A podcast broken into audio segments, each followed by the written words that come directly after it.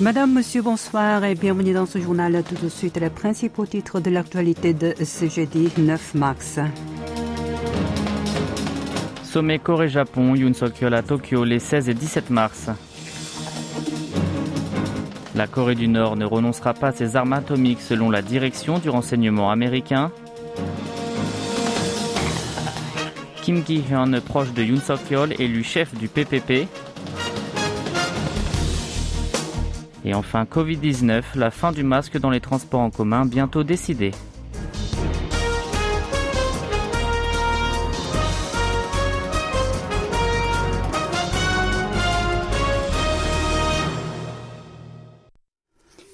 Commence avec l'actualité internationale. C'est maintenant officiel. Le bureau présidentiel de Yongsan a annoncé aujourd'hui que son locataire se rendrait au Japon le 16 mars pour un voyage de deux jours. Il y rencontrera notamment le premier ministre Fumio Kishida. La présence a déclaré que ce tête-à-tête contribuerait à relancer des sommets réguliers Séoul-Tokyo suspendus depuis 12 ans en proposant une feuille de route pour l'amélioration des relations bilatérales. Le programme détaillé de sa visite dans la capitale japonaise est en cours de préparation en coordination avec des responsables nippons. Selon le siège présidentiel, cette entrevue sera significative afin de surmonter l'histoire malheureuse entre les deux voisins et de faire avancer leurs liens vers l'avenir en se basant sur la coopération dans divers domaines, notamment sur le plan sécuritaire, économique et socioculturel, ainsi que sur la redynamisation des échanges humains. Dossier nord-coréen. Le renseignement américain estime que la Corée du Nord n'a pas l'intention d'abandonner ses programmes atomiques et balistiques, car il est quasi certain que Kim Jong-un les considère comme l'ultime moyen d'assurer la survie de son régime, et le dirigeant croit que la communauté internationale reconnaîtra un jour son pays comme un État nucléaire. C'est une estimation avancée par la DNI, la direction du renseignement américain, qui chapeaute les 16 agences du pays. S'exprimant devant la commission compétente du Sénat, sa patronne a elle aussi expliqué les provocations récurrentes de Pyongyang par ce statut de facto de puissance nucléaire. En effet, Avril Haines a affirmé que le royaume ermite poursuivait des attaques régulières et des actes provoquant l'instabilité potentielle en vue de renforcer le dit statut et de réorienter à la fois l'environnement sécuritaire de la région en sa faveur. La DNI a dans la foulée défini l'armée nord-coréenne comme une grave menace envers les États-Unis et leurs alliés. Dans le même temps, elle a appelé à une vigilance toute particulière face aux cybercapacités du pays communiste. Selon elle, celui-ci vise non seulement les entreprises, mais aussi une partie des infrastructures clés des USA. Nous passons à présent à la politique intérieure. Sans surprise, Kim Gi-hyun est le nouveau patron du Parti du pouvoir du peuple de PPP pour un mandat de deux ans.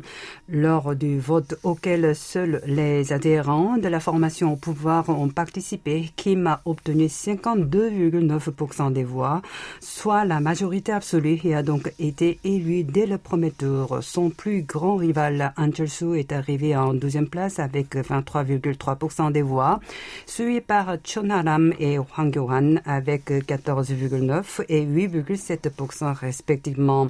Un résultat qui doit représenter l'aspiration des membres du mouvement aux relations stables et coopératives avec l'exécutif. Dans son discours d'acceptation, le nouveau chef du PPP, proche du président de la République, s'est engagé à résoudre en priorité les difficultés économiques de ses concitoyens et à soutenir l'administration de Yoon Song-yeol dans sa triple réforme du travail, de l'éducation et des retraites. De plus, fortement soutenu par le pouvoir actuel lors de ce scrutin, il a fait part de sa volonté de se réconcilier avec les candidats malheureux pour gagner les élections législatives de l'année prochaine. Il devra aussi réorganiser le parti, placé depuis huit mois sous la tutelle d'un comité d'urgence en vue d'obtenir la majorité parlementaire aux élections de l'année prochaine. Lors du même événement, la formation présidentielle a également désigné un nouveau Conseil suprême avec cinq élus, aussi en lien étroit avec le chef de l'État, dont Cho Soo-jin, Tae Yong-ho et Chang E-chan. De son côté, le Minju, la principale formation de l'opposition, a critiqué le résultat du vote de son parti rival qui, selon lui, n'était qu'une peine de mort pour la démocratie de partis politiques bafouée par l'ingérence du bureau présidentiel de Yongsan. À l'occasion du premier anniversaire de la victoire de Yoon Suk-yeol à l'élection présidentielle, la KBS a chargé Hankook Research de sonder 1000 adultes du 5 au 8 mars par téléphone sur leur avis à l'égard de la situation politique du pays. 55,9% ont donné une mauvaise note à l'administration Yoon contre 40,4% d'opinion favorable, soit 4,1 points de plus qu'il y a deux mois. C'est d'ailleurs la première fois que ce chiffre a franchi la barre des 40% depuis le sondage effectué par la KBS lors du centième jour de l'investiture de Yoon. Parmi les réponses positives, 40,8% ont évoqué la réforme du travail, tandis que les voix négatives ont énuméré le manque de mesures relatives à la vie quotidienne du peuple, le défaut du système de vérification des candidats de la fonction publique et la nomination des hauts officiels concentrés sur les proches du chef de l'État. Quant au rejet parlementaire de la demande d'autorisation de l'arrestation de Lee Jae-myung, le patron du Minju, la principale force de l'opposition, 52,1% des répondants l'a trouvé injuste contre 39,3% estimant qu'il est pertinent. Seulement chez les quadragénaires, les habitants de la province de Jola et de la ville de Gwangju, les bastions traditionnels du parti de centre-gauche, la majorité a répondu que le refus de cette demande par les élus était une bonne décision. Concernant la cote de popularité, le parti du pouvoir du peuple à la tête du pays a obtenu 36,7% d'avis favorables, le Minju 33,3% et le parti de la justice 4,3%, soit une hausse pour les deux premiers, mais une légère baisse pour le petit mouvement progressiste. En revanche, pas moins d'un cinquième des questionnés ont confié ne soutenir aucun parti politique. Le taux de confiance de cette enquête est de 95% avec une marge d'erreur de plus ou moins 3,1 points. On enchaîne avec l'économie. Le gigantesque projet Shaheen d'une valeur de 9 milliards de won, soit un peu moins de 6,5 milliards d'euros, a été lancé aujourd'hui. Il s'agit de construire en Corée du Sud l'un des plus grands craqueurs pétrochimiques au monde. C'est le géant pétrolier saoudien Aramco qui le développe par l'intermédiaire de sa filiale locale S-Oil. Ce jeudi, la cérémonie de mise en chantier a été organisée à Ulsan où se trouvent les usines de celle-ci.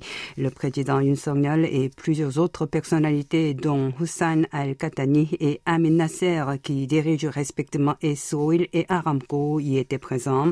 Dans sa prise de parole, le chef de l'État a salué le prix emblématique de la coopération économique entre Séoul et Riyad, avant de souhaiter un nouveau décollage de la filiale de la compagnie d'État saoudienne et de la ville d'Ulsan, située dans le sud-est du pays du matin clair. Une fois ces travaux terminés, en juin 2026, la nouvelle usine sera dotée de vapocraqueurs et de la technologie TC2C permettant de convertir le pétrole brut en matière première pétrochimique, entre autres. Et le poids de la pétrochimie de S-Oil représenterait environ 25% de ses activités contre 12% actuellement. À noter également que durant la période des travaux, 17 000 emplois seront quotidiennement pourvus.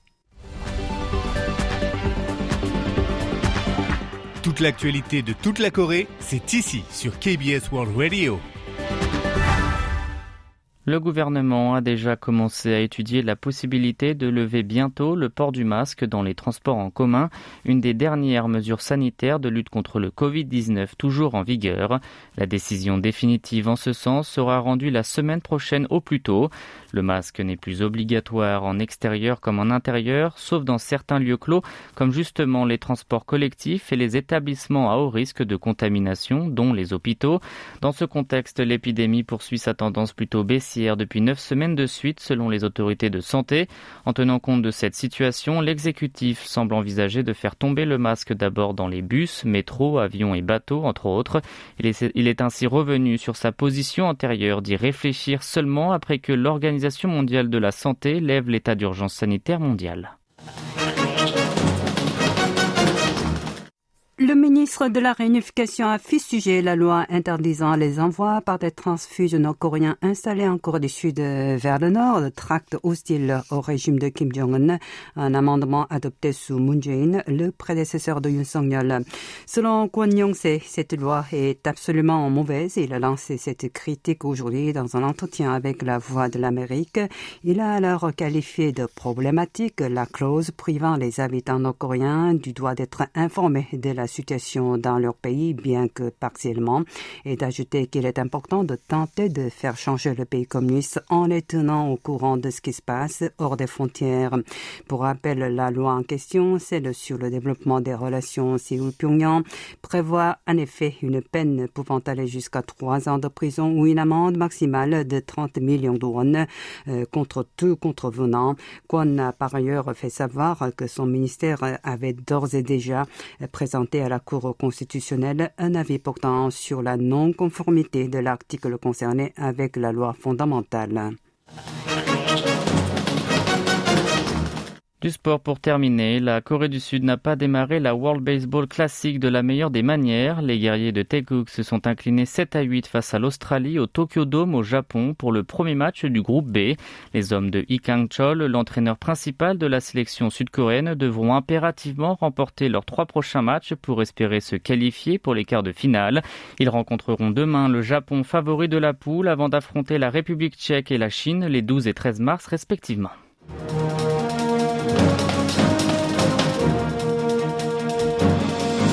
C'est la fin de ce journal qui vous a été présenté par Yoon Jang et Maxime Lalo. Merci de votre fidélité et excellente soirée sur nos ondes.